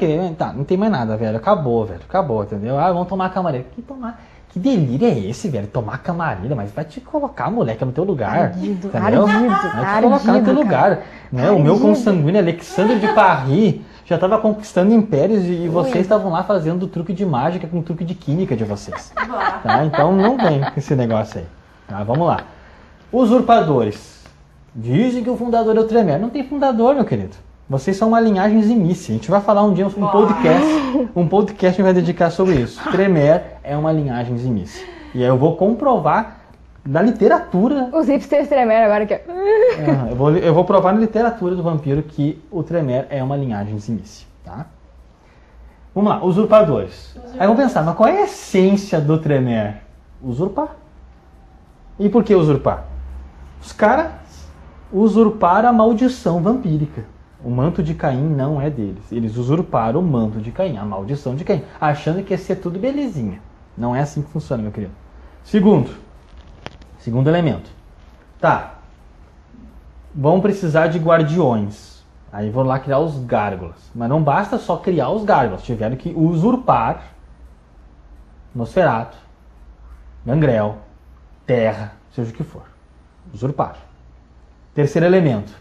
Tremere, né? Com o ego lá no ânus. Né? Ah, eu não posso ser igual essa gurizada. Eu preciso de poder. Eu preciso achar poder para me, pra meus inimigos. Aí foi lá e pegou o coitado do Sauló que tá tirando o ronco dele. Ela tava lá, tinha dado acesso dele, coisa e tal, daqui a pouco, opa, esse cara aqui tá me querendo, meio já era, perdeu. Né? Pô lá, sugou o cara, usurpou a geração do cara, um diableria, um amaranto. Isso. Um amaranto, tá? E outra coisa, a tradição da destruição. Tu não tem os direitos de destruir outro, coisa mas beleza, a gente fala outro momento. E aí vem aqueles elementos assim, ó. Ah, vou colocar uma capela ali, vou colocar uma capela lá. Os caras colocavam capela até na lua, velho. Eu tenho capela na Umbra, porque eu tenho capela no Oriente. coisa- Os caras querem usurpar tudo, velho. Bundinha. Os caras não têm limites, velho. Os caras querem ir, sei lá, onde nenhum homem jamais esteve, sei lá, onde nenhum membro jamais esteve. É, a essência do Tremere é aquela do jogador de War, sabe? Do tabuleiro. Tá. Conquistar. Conquistar, conquistar, Vou isso. conquistar, conquistar. É isso, é uma coceira no ânus. Mas o, o Temer tá com um negócio da bundinha, né? Hoje a fase anal do Tremere tá forte. Uma coceira no ânus pra conquistar. Avançando, avançando, mas tinha que... Eu aí, sentia certas limitações do Tremere, né? E aí tem aquela, aquela obra lá, que era o chamado Tremere Antitribo, que era a taumaturgia negra. É onde aquele, houve aquele episódio lá em 98, tal, Tremere, e, e um pega o corpo do outro. E é uma, o negócio é uma suruba, né? Um entra no corpo do outro e expulsa o cara pro espelho. Aí o cara do espelho pega o corpo do outro e joga o outro cara pro espelho. E assim vira um cara, um. tá louco, né? Então não tem. Mas o mais importante pra mim, que é o quê? Hoje o Tremere, o- a linhagem Tremere, ela pra mim é muito mais fácil de jogar. Ela tem muito mais diversidade pra jogar. Né? Tu tem toda ali a Karna, no V5, que tem todo um viés assim, né, da mulher, o feminismo. Não é o feminismo tóxico, né? É o feminismo do direito de, porra, velho, eu vou ter que re- respeitar esse patriarcado piramidal, coisa e tal. Então eu acho que ali tem, tem uma diversidade, né? Tipo, a- na própria camaria, a reestruturação da capela. Hoje eu vejo, aí tem a personagem Eve lá do LA by Night, né? Que mostra toda uma ideia assim de querer fugir pro anárquico, pros anárquicos, e tal. Vou dar spoiler, vocês podem acompanhar lá no, no YouTube, lá no na LA by Night. Mas eu vejo que hoje existe mais pluralidade, diversidade para jogar com Tremere do que tinha antes. Antes parecia muito centralizado. E o centralizado gera estereótipo. Hoje não. Hoje tu pode ser, por exemplo, uma Tremere, que pode ter um coterie, né? Círculo, né, pessoal? Vamos ter um Galápagos. Círculo, né? Pra que coterie, coterie? Círculo, tá? Esses ingleses necessários, né? Não é não. que pode ter um círculo de mulheres feiticeiras. E aí, ah, mas antigamente também podia, Fábio. Ah, mas podia, mas tu estava servindo, sabe? A uma categoria piramidal muito chata, velho. Muito limitada. E hoje não, hoje tu pode criar personagens mais amplos dentro de um aspecto de diversidade de gênero, que eu acho que é bacana. E nós sabemos que a editora é uma das pioneiras para acolher toda a comunidade LGBTIQI+, independentemente do clã, independentemente da família. Né? Qualquer um pode interpretar esses personagens, mas a comunidade abriu portas para isso, como também abriu portas, isso está lá no documentário World of Darkness, para a comunidade feminina, para as mulheres poderem jogar vampiro, para as mulheres poderem jogar o sistema. Então acho que o, o Tremere, ele traz muito dessa cultura do que? As personagens se identificarem com a ideia do "Ah, as bruxas foram queimadas no passado, o poder do feminino no passado.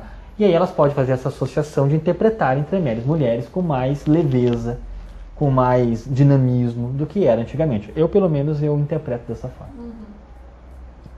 Isso aí. Então eu já vi que vocês não querem falar do Tremere. Vamos passar então. É, não, Desculpa. Nada contra vocês, mas nada a favor, nem lembro da é, existência não de querem vocês. falar do Tremere. Fica, Eu tá, nem deixa- lembro da não existência de vocês. aos ouvintes. Fica de boa aí. Então esses aqui vocês vão querer falar porque eu sei que vocês pagam um pau pra eles, né? Que é o tenebroso. Nossa. Oi. Tenebroso, alguns dizem que se chama Lucen, outros dizem que se chama só Tenebroso. Eu dizem- chamo o meu crush. Todo mundo, alguns dizem que se chama a Sombra, né? Oi. Ninguém... Oi? Oi! Crush? Eu tenho vários. Ah, Tenebroso tá no essa coração. criatura aqui tem crush numa alçada, gente. sabe? Não, Gente, não. Não, isso não Não? é verdade. Não. Não, Tem tá. pesadelos com Eu tenho pesadelos Ah, com o Monsanto, não tenho crush nele. Ele tem crush em mim. Eu Tá. E aí nós temos o que, né? O La Sombra tem essas características é, indiretamente sedutoras, né? A gente sabe que, que a tenebrosidade hoje, Oblivion, né? Tem todo um campo atrativo nas mesas da Verdade. comunidade. A aparência física deles também tem toda um- uma sedução, né? Mesmo não tendo reflexo, que deve ser horrível colocar o gel de manhã sem ter reflexo. É. é, eles têm esse campo de sedução, porque as Tem. sombras. Nós aqui, praticamente estamos todos de preto, quem, né? É. Preto ou novo preto? O novo, o preto, né? Vamos É a dizer a moda do versículo, é. o preto é o novo preto, né? Preto É a cor mais feliz. E então acho que o La Sombra tem essas características bem sedutoras. Aí nós sabemos e não há como negar que a Lucita é um marketing muito poderoso E lindo. do clã La Sombra. A gente sabe disso, É. isso é inegável e não tem problema nenhum. A gente sabe. Né? Mas qual é a essência do La Sombra? Qual é esse? Qual é a essência do La O que era a o que é a metáfora de não tenho reflexo? Nós vamos falar muito isso futuramente no- no podcast o que faz de você uma sombra. A pedido aí de um rapaz pediu para nós pelo direct. Mas o que é a metáfora de eu não tenho reflexo, o meu reflexo é turvo, o meu reflexo é distorcido? O que é isso tudo em essência? Isso envolve a personalidade. É, eu ia falar, mas eu não queria ofender meus bichinhos lindos, né? Mas eu ia dizer que eles não têm personalidade. Os bichos estão perdidos, né, cara? Sinceramente. Mas eu amo vocês, tá? É que se eu falar, né, eu dizer, ah, fa- fala mal. Porque é ventruzinho. Tá, é, aí tem isso aí, né? Tá. Mas eu vou falar sincero, eu vou falar com né, uma análise da coisa. A essência do La Sombra, na metáfora do não reflexo, né, vamos chamar assim, analiticamente falando, freudianicamente falando, tem essa concepção da busca constante pela sua identidade, da busca constante pela sua aprovação. E o que, que é ser aprovado? Ser aprovado é ser visto pelo outro. Ó, pegaram? Ser visto pelo outro.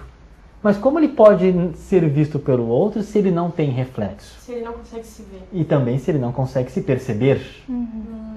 Ah, tá. Estou usando aqui das minhas habilidades psicoterapêuticas. Desculpe. E um adendo, quando nós olhamos pro abismo, nós enxergamos o quê? Nada. Olhar um buraco negro, eu enxergar o quê? O nada porque ele absorve luz. E sem luz não há imagem. Então fica a dica, né? Óbvio que. O que que é quebrar o estereótipo do La Sombra hoje? Tá? Só, só pra dizer, eu gosto deles. Ah, não, não tem nada contra. Eu gosto mais do. Eu gosto muito do Montano, na história do Montano, acho bacana, assim. É, mas o que que quebra o estereótipo do La Sombra? Sair da igreja. Pessoal, por favor, cara, façam as sombras fora da igreja, por favor. Chega de igreja, não dá mais igreja. Tudo é La Sombra na igreja. Eu sei que eles tiveram uma grande história na igreja, a gente sabe, na Idade Média, coisa e tal. A gente já sabe toda essa história. Isso a gente já, já sabe. Todo mundo já produziu conteúdo sobre isso. Mas vamos fazer las sombras mais dinâmicos, né? Vamos fazer, né? é, vamos trazer, assim, trabalhar mais a, a amplitude até das disciplinas do La Sombra. Chega de Oblivion, vamos trabalhar outras coisas. né? Então, acho que sair um pouco daquele jargão das sombras, da mácula do pecado, trilha da noite sombria, como as La Sombra do Sabá, coisa e tal. Ah, era legal, mas acho que vamos superar isso aí. Acho que é, uma- é um, é um capítulo que a gente pode já, já superar e trazer elementos da sombra fora da igreja. Ah, mas Fábio, eu quero fazer na sombra da igreja. Não, faz, cara. Tu, tu é livre para fazer o que tu quiser, é tranquilo.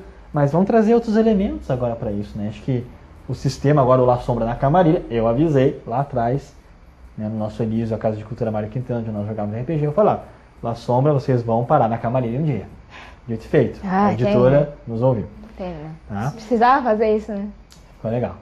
É, Então, se nós trouxemos o La Sombra, eu vou trazer o Ventru. Ah, só podia. Quem é Ventru? Ventru é um enigma. Ventru não tem nome. É aquele que não tem nome. Não, ele tem sim. Dizem que é Ventru. Não se sabe. Né? Se perguntar para uma cria dele, um Matusalém, dizer como era Ventru, eles vão dizer talvez. Não lembro, não sei. Por quê? Porque aquele que não é visto não é lembrado. E aquele que não é visto não pode ser destruído. Há algumas fake news aí, pessoal dizendo que o Ventru morreu depois da segunda cidade. Fake, pessoal. Ele não pode ter morrido porque ele abraçou Alexander no ano 700. Logo, como tu pode abraçar alguém estando morto? Não dá, morte final. Não dá. Depois eu vou desmistificar esse rapaz aí que, que é superestimado na comunidade. É... Ventru. Qual é a essência do Ventru? Qual é? Qual é a essência do Ventru? Dizem que é o dinheiro, dizem que é o poder, Esculachar os outros. dizem que é soberba. E aí? A essência do Ventru está no, teu- status. Ah. E aí, onde está o status? Pode estar no dinheiro. Pode. Ah, mas todo Ventru tem recurso sim. Não, cara, não. Às vezes o teu status é num nicho. E dentro daquele nicho, daquele segmento, tu tem status aqui. Nem para isso tu precisa de recurso. Recurso é bom? É ótimo, óbvio que sim. Mas o Ventru sempre tem que estar no topo, né? Porque o status busca isso. A, a, a herança, o legado do Ventru é isso. O próprio Ventru diz lá no Clambook que ele era o mais próximo de Caim, sentava ao lado de Caim. Então, por que, que o clã que é, gosta né, e, e reverencia e pronuncia isso constantemente, que é o poder do sangue? Né, as suas linhagens consanguíneas, do seu, do seu antediluviano até o fundador. Então, houve muitas discussões na comunidade sobre venturas estereotipadas, venturas com dinheiro, coisa e tal, mas a essência é status e poder. E status é igual a poder, poder é igual a status. É uma retroalimentação. Como adquiro isso? Fala? Com dinheiro? Sim, com dinheiro, com influência, com contatos, com etc, etc, etc. Mas a base da essência do Ventru, nessa, nesse campo seleto, é o quê? se diferenciar, se tornar diferente do outro. Ah, mas eles são todos iguais, eles ficam lá no topo do prédio, olhando por aquele vidro, a cidade lá de baixo, todos eles usam ternos caros, carros importados. Bom, o sistema proporcionou isso. Hoje é o carro importado, antigamente era a carruagem, né? hoje é o terno, antigamente era a coroa, o cetro. A coroa nem tanto porque a coroa, a coroa ela é banalizada porque vários nobres podem ter a coroa, mas só o rei pode ter o cetro. Então, uhum. vamos deixar isso bem claro. Né? Ixi, eu tô lembrando do da coroa. Hum? É. Eu tô lembrando quem tem o símbolo da coroa aqui, né, ô Anjinho? É, nós estávamos falando deles que, que tem o símbolo da coroa e falamos que os La Sombra gostam muito de ser reconhecidos, né? Eles buscam aprovação. Já o Ventru, apesar de buscar por status, buscar poder, por poder, não me parece que ele faz isso para buscar aprovação. Porque ele se aprova, ele é autossuficiente em termos de se enxergar e falar, cara, eu sou pica das galáxias. Eu vejo essa característica dos Ventrus. Eles são autossuficientes, eles se enxergam como essa existência de poder. Mesmo que o outro às vezes não, não enxergue isso, ele se enxerga. E aí a gente tem parte da compulsão do clã que fala sobre esse comportamento. Né? Sim, é isso. É isso. Essa soberba, vamos dizer isso. assim. É, não é soberba, é a vaidade, né? É a, a é, esse orgulho, né? Uhum. Esse orgulho, né? Eu particularmente interpreto lá o príncipe da cidade, mas quebra o estereótipo. Ele não é um empresário, ele, tecnicamente falando, não surgiu como empresário. Ele é um doutor em termos de PhD. Importante que advogado adora se chamar de doutor, mas não é, tá? Ah, doutor é quem tem PhD. Né? Então, esse personagem tem PhD, é do campo da, da, da, psicologia, da filosofia, foi aluno do Wundt, Wilhelm Wundt, que é o fundador da psicologia lá em Leipzig, na Alemanha. Ele é do Segundo Império. Então, trago elementos diferentes para esse personagem, para quebrar o estereótipo. Sair daquele empresário bem-sucedido. Não que ele não seja um empresário bem-sucedido dentro do nicho acadêmico dele. Mas quebrou, quebrou o padrão, trazer um personagem um pouco mais humanizado, né, que, que gosta de negociar, que se debruça sobre as dignitas, né? Para mais detalhes sobre dignitas, pesquise o Clambook, Clambook Ventru, o livro do Clã Ventru V3. Então, esses elementos é o que fundamenta a família. E eles se tornam presentes, se tornam plurais. Então, quebra o estereótipo do Ventru, terno caro. Tá, tu quer ter o teu terno caro? Tá, compra o teu terno caro. Ah, no topo de um, de um prédio, de uma torre. Tá, tu quer, quer ficar lá? Fica lá então mas busca outros elementos para isso. Busca um ventru acadêmico, busca um ventru músico, busca um ventru, sei lá, uh, uh, deixa eu dar um exemplo assim, bem, bem longe, assim, sei lá, historiador. Uhum. Busca um ventru historiador, alguém que se interessa pela história dos membros, a história... O clã, é, como é que eu vou dizer assim, acolhe tanto a história do, do, da própria família, né? Dos seus Matusaléns, do seu fundador com Caim. Então por que não ter um, um ventru agora ocultista? Um ventru historiador, um ventru antropólogo, um ventru sociólogo. Uhum. Por que não quebrar o estereótipo? Ah, porque se não dá dinheiro. Dá, cara. Se tu tiver visão, até vendendo cachorro quente tu ganha dinheiro. Porque tu tem que ter visão. E os caras, eu digo por, por, por, por inato, por condição inata, tu tem que se aceitar, velho. Se tu não se aceitar e confiar no teu taco, se tu depender do outro, aí tu tá ferrado. Viver pro outro e viver em sofrimento. Não tem como fazer isso. Sim. Tá? E aquele estereótipo de sair atropelando todo mundo. Em que, em que sentido essa gíria atropelar todo mundo? Aí, se ventruzando, aí, se ventruzando. Em que sentido? É? Em que que sentido? sentido? Se ventruzando. Se peito estufado pra quê? Ventru. Ah. Não é que o pessoal diz assim, né? Eu ouvi, né? Nas arpias comentaram. Essas, essas arpias. Opa, falei nada. As, Falei nada. as arpias comentaram, assim, né? Que os ventrueiros são aqueles que, é, pra atingir o seu objetivo, eles não medem esforços e, e é isso. Fazem o que tiver Porto Alegre ser by Night, feito. vocês vão ver que é verdade. Azar, sai batendo em todo mundo no sentido de derrubando todo mundo. Bom, É isso. aí, eu, aí é um Porto Alegre by Night explica muito que é verdade que ela tá É falando. verdade, é verdade. Aí nós temos que pensar sobre o quanto tu quer te corromper para alcançar o status do teu poder. Trago uma personagem, Lady Anne. Lady Anne foi príncipe muitas décadas em Londres. Servia a Mitras, mas ela tinha necessidade, ela tinha é, é, é, é, fome de poder. E aí ela fez o quê? Primeiro ela quis baixar a sua geração. Diabolizou, dá com pau. Hoje, né, hoje, entre aspas, se encontra na sexta geração. E ela quis ascender ao poder de não ser só uma senescal, ela queria se tornar príncipe. E ela foi articulando tudo para chegar a ser príncipe. Então vai daquele elemento. Se o Ventru tá com sangue no olho, cara, te prepara. Ele vai derrubar tudo. Ele vai atropelar todo mundo. Ele vai usar todo mundo. Ele Dá um vai manipular do- todo mundo. Já dei esse exemplo, né, na- no que faz de você um Ventru, né, do... Sempre lembro dele, do Tommy Shelby, do Peak Blinders. Peaky Blinders. É bem Ventru, né? É, ele, ele fez tudo que estava ao alcance dele e além para alcançar a ascensão dele. Sim. E é isso. O Ventru vai fazer isso, porque ele quer poder. Ele não vai ficar servindo. Ele não serve. Ele comanda, ele lidera. E para alcançar isso, muitas vezes, se tu precisa pagar o preço de vender a tua alma para a- a essa corrupção interna, ele vai fazer. Ele vai fazer e não e vai ser terrível lidar contra isso. né?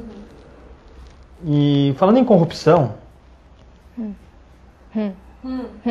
A cobra pode trocar a sua pele, mas o produto ainda é o mesmo. Se chamavam seguidores de Set, fundador Setec. Hoje, ministério. Um jargão bem conhecido para quem cultua as igrejas evangélicas, eles falam muito do ministério. Ah, o ministério tal, o ministério tal. E sabemos que o ministério, os setitas, seja como a gente queira chamá-los, eles têm essa, esse viés de comportamento religioso. Profano, mas religioso. Qual é a essência do ministério?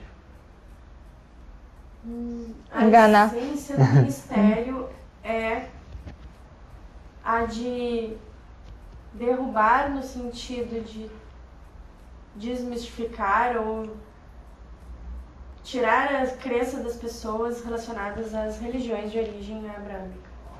É essa é a essência do ministério. É religiões de origem abraâmica, então nós temos o judaísmo, o cristianismo e o islamismo. Essa é a essência. Eles querem destronar Deus Uhum. e tirar da mente das pessoas toda a ideia positiva de Deus e os seus profetas. Forte, hein? Isso é forte. Porque se eles atingem, por exemplo, vamos pensar em termos de Ocidente.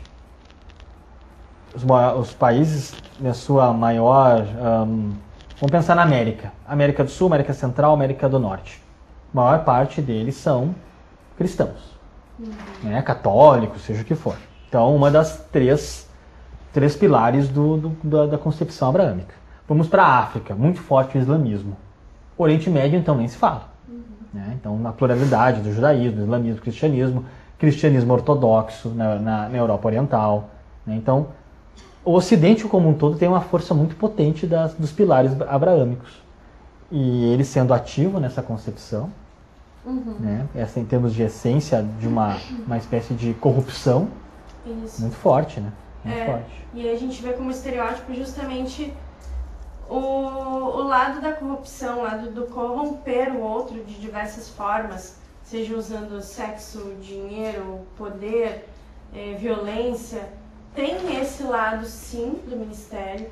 E eu acredito que fugir do estereótipo seja fugir desta forma para, para atingir aquele objetivo de desmistificar as religiões de origem branca. Destronar Deus sem usar a corrupção, sem usar violência, sexo, drogas. É possível fazer isso? É possível e isso tem até no livro dos Anarques. Uhum. Eles trazem esse outro lado. O lado de um ministério, por exemplo, que vai tentar evangelizar para um outro tipo de crença, sem corromper alguém, Uhum. mas tentando desvirtuar essa pessoa, mas de um, de um outro viés, para um outro viés. Então, então Isso até tem no livro do Anarque. fica a dica e é bem interessante a interpretação para quem for escolher o ministério. Né? É. Ah, isso, falando em essência, né? A essência, a gente olhou pro Bruhá e viu a essência do fogo. De fato, o ministério ele tem a essência da serpente. Hum. E a gente tem que observar o comportamento da serpente. Já que falamos de religiões abraâmicas, já que falamos de crenças, queria trazer eles que um dia foram chamados de Assamitas, fundado por Hakim, hoje são Banu Hakim. Mas acho que os atuais representantes dessa nova proposta que a editora tem também dos das Ashira, né, o Ashira, essa, essa seita Ashira, mas também traz esses elementos fortíssimos de crenças do sangue, de Urshilg, lá em Alamut, né? como um representante assim mais, ah, como é que eu vou dizer assim, legalista da, dessa filosofia de sangue que os assamitas tanto cultuam, né, como juízes. Esse é um dos alcunhas dele, serem juízes. E mas vem o desafio, né? Ser juiz já por si só é uma essência. Por quê? O que te define um juiz? Qual é o poder que tu tem sobre julgar o outro e ser um espécie de carrasco do comportamento que não concorda com o teu? Né? Então nós temos elementos já de longa data e acho que hoje a editora traz mais ainda concepções dos Banu Hakim sobre a, essa diversidade do dele não ser só aquele estereótipo do assassino, sabe? Aquele cara do Oriente Médio com faca, espada. O cara vai lá, corta a língua. E aí o antigo Quietos vinha transformava aquilo num veneno. Tu dava 38 mil dados de dano agravado. E aí acabava o jogo ali o narrador dizia, não, terminou a crônica aqui, pessoal, boa noite pra todo mundo. Tá. Não.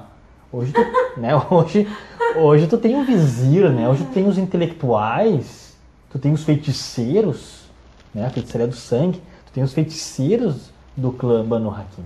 E isso, pra mim, é maior barato. Eu tava lendo o Camarilha recentemente, terminei. E ali tem a parte que explica a aceitação, né, o momento do que os Banu Hakim vão fazer parte da Camarilha. Parte deles, pelo menos. Né? E aí traz isso. Um advogado, né, um legislador, coisa e tal. Ou seja, um Banu Hakim mais intelectualizado. Quebra aquele, estere- aquele estereótipo, velho, de puxar um punhal do bolso, enfia na língua, já enterra no ouvido do cara e matou o cara. Tipo, Cara, tu só olhava o Assamita como uma máquina de assassinato e de, de, de morte final. Era isso que tu via o Assamita. E não vem dizer que não. Não, o Fabio não criava assim. Não, não, não, não, não, não mente pra mim. Era isso sim, cara. O Assamita era isso. O canibal. O canibal assassino da faca. Esse era o cara conhecido aqui no bairro. Aqui no bairro era conhecido assim, ó. Uma crônica, o canibal assassino da faca. Era esse. É, fugir disso é quebrar estereótipo. É quebrar o estereótipo. Porque, pô, cara, tu fazer uma samita, por exemplo, feiticeiro. E olha que mó barato tu fazer uma samita feiticeiro. Porque traz todas aquelas origens do conhecimento da feitiçaria do sangue. Pra mim, a feitiçaria do sangue, o Tremer lá pode, pode gritar pro alto, velho. A feitiçaria do sangue, ela é, ela é Hakim, velho. Ela é dos Banu Hakim, dos Assamitas. É um conhecimento muito antigo em Alamut. Então não vem esses moleques da Idade Média dizer que os caras são os criadores. Ah, velho, nem vem, velho. E falando em Tremer, né, há boatos que os assamitas contribuíram em algum aspecto para a queda da capela. Há boatos que sim. Há- E se isso for verdade, esses que contribuíram não, provavelmente não são os, os estereótipos de assassinos, mas sim os estrategistas mais internos, de repente. Talvez esses sejam membros que quebrem o estereótipo. É. Esses que contribuíram. eu acho que de todos, assim, não de todos, mas acho que dos mais assim estereotipados pra mim sempre foi o Assamita. Eu não, eu não, olha até hoje, eu jogo desde 1997, tá? Toda samita que eu vinha na mesa, o bicho era um arsenal de lâminas babadas que se tornava que se tornava veneno. Não tinha um, velho. Claro, talvez a editora também não não propiciasse muita diversidade, né? Mas hoje, cara, lendo ali o Camarilha, vendo o Assamita Vizir, aquela coisa toda feiticeira, cara, eu achei do caralho, assim. Por quê? Porque as diplomacias, muitas vezes, a gente está vivendo, né, ultimamente, conflitos que envolvem diplomacias na ONU, diplomacias na Síria, Afeganistão, Oriente Médio como um todo, na África, agora o conflito da Ucrânia com a Rússia. Tu tem que ter o cara, velho, que vai fazer ali, ó, o diálogo, a negociação, ser o cara das letras, ser o cara do conhecimento, né, o legislador. Tu tem que ter esse cara, velho, porque senão o clã movido por, por lâmina babada em veneno, isso não, não, não dá certo, não fecha, sabe? Então tu trabalhar nesses trâmites, ser uma samita, que vai de um viés mais intelectualizado também, isso vai, dá muito conteúdo, dá muita substância para crônicas. O diálogo, o horror pessoal acontecendo na verbalização. Eles não teriam entrado pra Camarilha se fosse só o cara do. É, assim já foi, velho. Essas contratações assim de freelancers já era, isso é passado. Então acho que o Banu Hakim, é, em termos de estereótipo, trazer né, o feiticeiro, o intelectual, isso é quebrar bastante o estereótipo. Isso é, é legal, cara. E aqui, ó, falando, né, como diz Sartre, eu sou meu orador e sou meu ouvinte, né, dizia o filósofo Jean-Paul Sartre. É, está me dando ideias já também para Porto Alegre by Night. Está me dando ideias sabia, e é legal. é. Vou compartilhar isso para vocês, fazer esse convite para acompanhar bastante. lá as nossas narrativas né, no Porto Alegre Night, tanto pelo Spotify como pelo YouTube. né. O YouTube, obviamente, visualmente vendo as nossas faces interpretativas. Trazendo esses elementos, talvez eu traga um clã que se perdeu ao longo do caminho, que é o Zimice.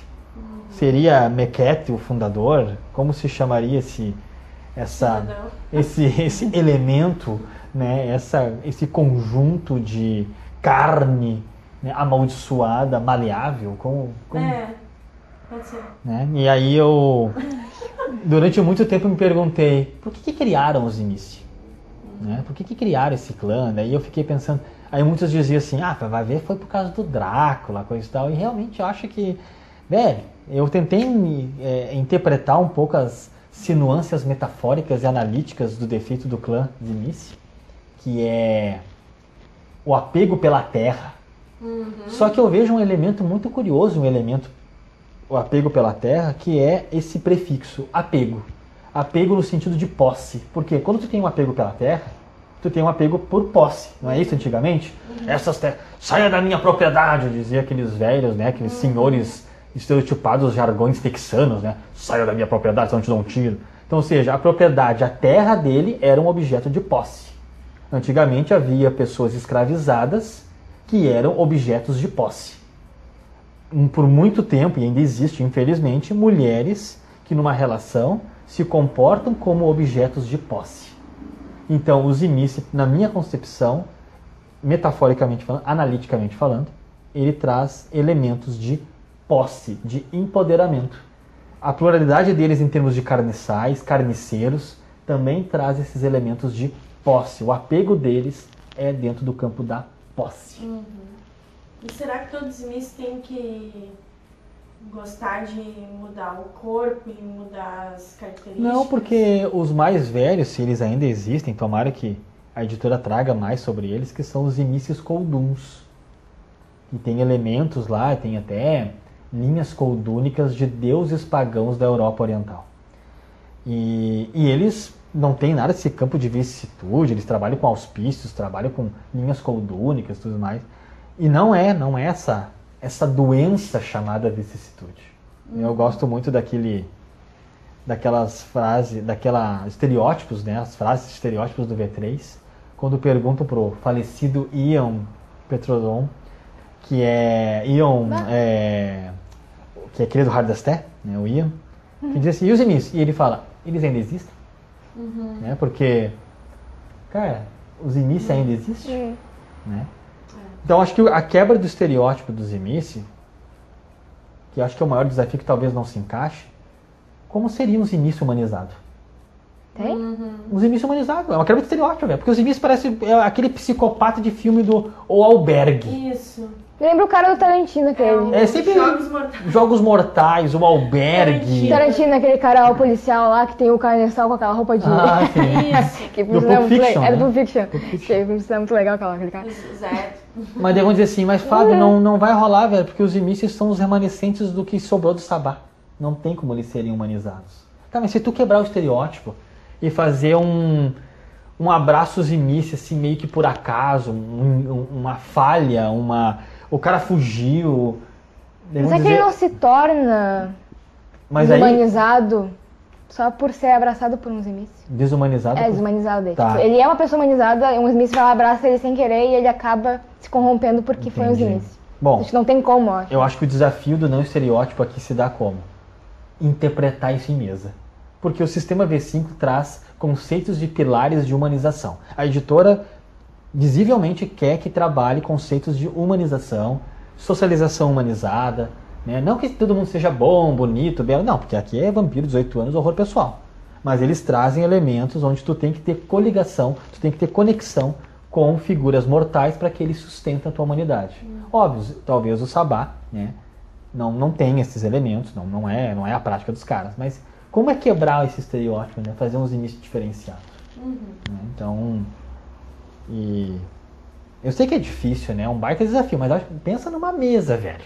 Pensa numa mesa, tu tem uns imice que não é Sabá, mas sabe, os imice são Sabá. Tá, mas É que nem tira. pensar num Nosferatu humanizado. Eu não consigo pensar num Nosferatu humanizado. Vamos chegar lá no Nosferatu. Vamos chegar. Mas eu acho que é um baita desafio para quebra de estereótipo. Desafio mesmo, desafio de mesa, desafio de literatura, desafio de escrever a respeito, escrever contos, escrever algum livro Vault, né, Storytelling Vault. Tá aí um baita desafio para quebrar os inícios. É, na verdade, acho que tu escolher jogar com esse clã já é um escolher quebrar estereótipo, porque a impressão que eu tenho é que os caras estão perdidos mesmo, como tu falando nisso. Eles estão ali no compênio, é, não sei como é que tá no sabá, não tá no sabá, os La Sombra saíram e deixaram os caras sozinhos. Tipo, e aí, gente, o que, que eu sou? Qual é a minha função aqui nesse mundo das trevas? Parece que. Aí o joga no desafio- sabá, né? É, o desafio é encontrar agora uma nova identidade pra eles. É isso. Já que tocaram no assunto, né? Vou ver se eu consigo pronunciar o nome desse elemento, desse indivíduo, dessa existência corretamente. Absimiliart. Fundador dos Nikituks, dos Nosferatus. Né? Aí você, não, foi Baba Yaga, Baba Yaga que foi... Tá, o Absimiliar como origem, assim, tá? Como essência lá, inicial. Então... Vai é- falar clã Nosferatu? Bah, polêmica. Ou linhagem Nosferatu? Não, até isso foi aí a gente poderia ter falado do Bruhá como linhagem, né? É. E aí o verdadeiro Bruhá como clã. Então vamos trazer assim o Nosferatu como clã. Hum, Vamos pegar leve com os é o caras. arranço é com tremé mesmo. Isso. Isso. É que é uma coisa, né? Tu, tu vir de uma cascata de eventos dentro da sociedade vampírica. Outra coisa é tu fazer parte de outro quadrado, que é o quadrado do Mago Ascensão. Né?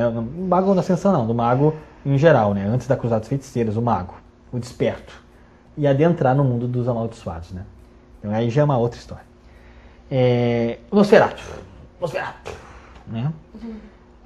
Eu confesso que os Nosferatus de hoje não estão tão feios, né? Não estão tão horrorosos, não estão É, tão tá né, caracterizados assim com maneiras horripilantes como era no V2 e V3. Olha o Nosferatu lá do, do LA lá. É o Jasper. Jasper. É lindo. Tá, é uma não. beleza assim que não tem como. Isso é um toreador falando. É lindo. Aí vão dizer, viu, viu como ele é treinador? Vou tirar foto com uma rosa agora pra vocês Isso. aqui, ó. Mas o Nosferatu traz uma essência nova, curiosidade. Não nova, o Nosferatu sempre teve essa coisa assim, tu quer saber de alguma coisa, tu vai até o Nosferatu. Ah, preciso de uma informação, vai até o Nosferatu. Ah, porque os Nosferatus têm, ah, eles conversam, eles têm, sabem de muita coisa sobre um pouco de tudo, vai Nosferatu. E hoje traz esse elemento da, das suas compulsões, dos seus defeitos relacionados a descobrir coisas, a necessidade de eh, desvendar mistérios, a, reco- eh, acolher, eh, eh, se alimentar de conhecimento. né? Então eles têm muito disso. Aí vem aquela questão, né? Vamos pensar assim. Nosferatu, né? Eu lembro muito da. Sempre me vem na cabeça aquele, aquele exemplo do Nosferatu da- das trevas lá, arcades como leprosos. Acho que desde que o Nosferatu, o Nosferatu como um- uma característica como baixo clã durante foi designado durante muito tempo, né? Ele tem essa coisa do distanciamento. Ele não consegue fazer, velho, como os outros, as outras famílias, de interagir sem o poder da ofuscação. Sem o poder da ofuscação, o cara não consegue, velho. E aí ninguém quer ficar perto do cara. O cara tá com um odor sinistro. Ah, mas tu tá morto, vai se incomodar com o fedor do cara porque. Ah, porque isso é poser, isso é status, porque eu vou ficar com aquele cara nojento ali, né? Dá até o cara com os né? pus, o cara com os cabelos meio careca, o cara com olho de rato. Dá, dá peninha às vezes, né? Mas sabe por que é assim? E aí tu pensa assim, velho, tô na sarjeta, cara. Como é que eu não vou me corromper? Como é que eu não vou tirar proveito daquele vagabundo que quer tirar informação minha de graça? Não, vai vir aqui se sujar. Mas qual é a ideia do, meu, do, do que eu trago como elemento de quebrar estereótipo? Cara, sai do esgoto. Todo Nosferato que eu vi jogando, os caras moram em esgoto, velho. Até onde não tem esgoto pra morar, o narrador Cria cria, esgoto. o narrador cria esgoto pros caras morarem. É. Cara, sai do esgoto, velho. Isso é estrutura de. Tu tá importando coisa americana. Sabe? Vamos botar aqui, ó. vou- Ah, vou Nosferatu de Porto Alegre by night. Velho, no esgoto o cara não tem como viver, não tem espaço pros caras viverem. em Ele sai boiando, né? Na Tá, não, chuva. eu vou cavar, porque eu vou fazer. Não, velho, ó. Dou dica aqui, ó. Vem comigo. Tem uma zona portuária aqui em Porto Alegre by night. Tem Nosferatus de Porto Alegre by night lá. Vai ser apresentado nos próximos episódios. Ai. né? Então, Oh, Deus. né? Igrejas, né? Pô, traz toda aquela ideia, né? O Nosferatu transitando assim como como monges franciscanos, assim todos cobertos, né? Aquela ideia de leproso, aquela ideia de misterioso, é, em- em bem intelectualizado, com informações, registros, né?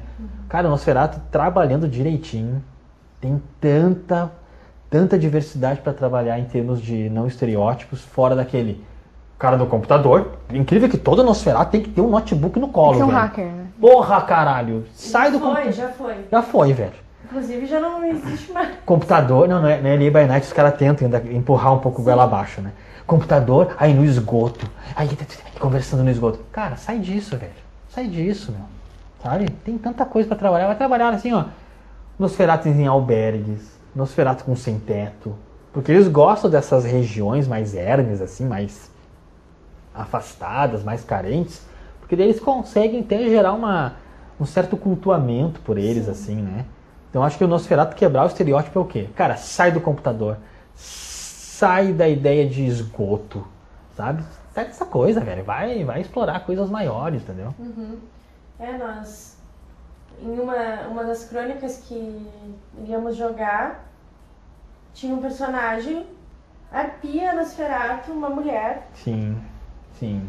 que era ligada a Cabaré. cabaré. Isso, prostituição, cabaré, jazz. Foi um personagem que eu montei, Madame Messina. E ela trazia esses elementos. Ela foi para um submundo do, da sociedade mortal, que é, ela era velha, ela era mais ou menos ali da década de 40, 50, bem naquele período clássico. E ela se infiltrou no ramo do cabaré, no ramo da prostituição, no ramo da, do álcool, né, das drogas. Se infiltrou. E, cara, né? Personagem diferenciado, saiu do campo do- da informática, saiu do esgoto, saiu, pô, cara, vai além, né? Vai além, né? É porque isso é uma conexão né, do Nosferatu com o mundo mortal. Normalmente ele se ele, ele vai para lugares que também são de pessoas é, os, os os como é que é os que não são vistos, os que não são acolhidos. Uhum. Mas no mundo dos vampiros, nos membros, ele não precisa ficar intocado o tempo inteiro, ah, na espreita ali da noite, ah, procurando por informações desse jeito. Ele pode ir na, na zona social mesmo, como, como membro, assim. Ele pode peitar de frente. A gente tem fotos de Nosferatu interagindo, Uhum. É. imagens. O próprio Jasper do LA by Night foi lá no Elísio falar com o Venever, né? O Venever Thomas, que é o príncipe, e a Senescal Suzanne, ele foi. Foi lá ofuscado, tudo, e foi, de boa. Interagiu. E ele interage bastante. Quem acompanha o LA by Night vê que o Jasper interage bastante no mundo mortal. Muito. né?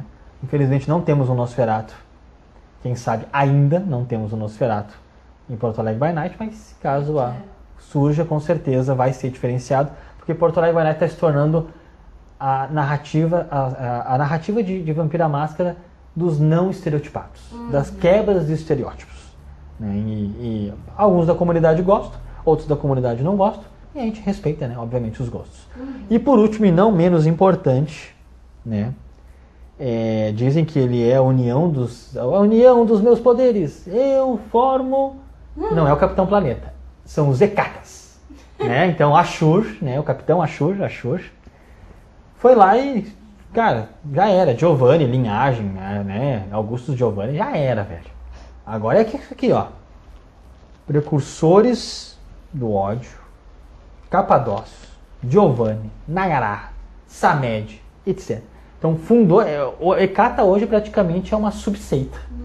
É um, um conglomerado de, de, de, de, de linhagens formando a estrutura de um clã. Formando a estrutura de, um, de uma. Aí, como falar da essência desses caras, velho? Pô, difícil. Difícil. É difícil. Mas todos eles têm um elemento fundamental que os habita: Qual? a morte.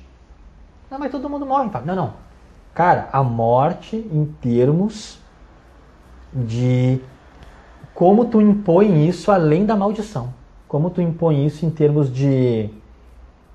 ah, por exemplo, vamos pegar o Ashur, que diz que foi abraçado pela própria morte. Né? Vamos pegar né, com esse elemento.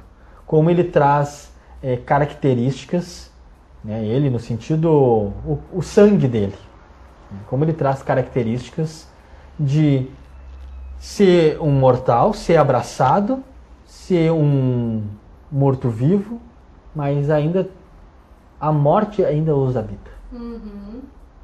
A morte ainda os habita de alguma forma, seja através de contatos espirituais, né, como era a necromancia, como era todos aqueles elementos né, dos Giovannis, como era, por exemplo, a, a, a, essência do voodoo do Samed, como era o mortis do Capadócio.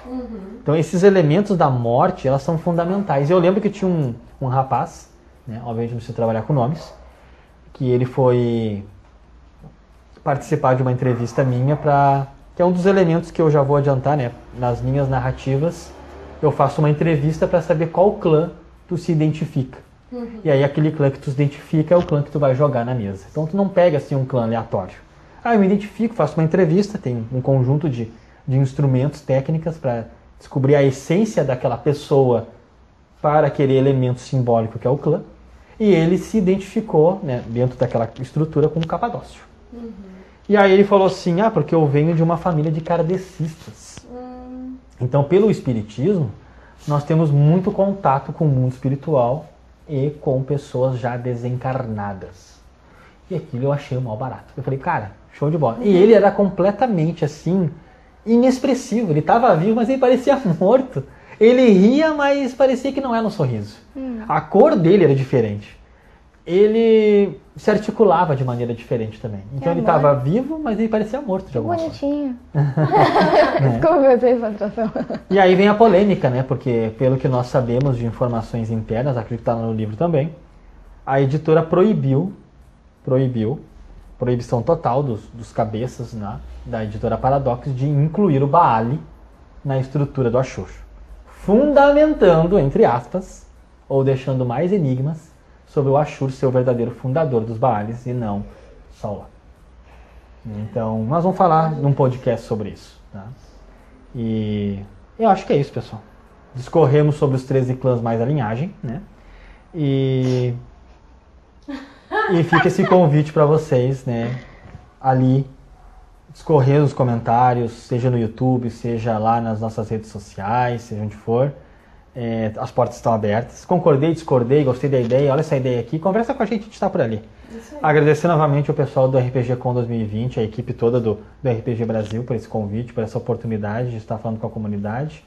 Né? E só agradecer por tudo isso, porque nós fazemos aquilo que fazemos porque amamos, nos potencializamos né, todas essas estruturas narrativas e, e- de horror pessoal que, que a editora vem construindo desde a década de 90.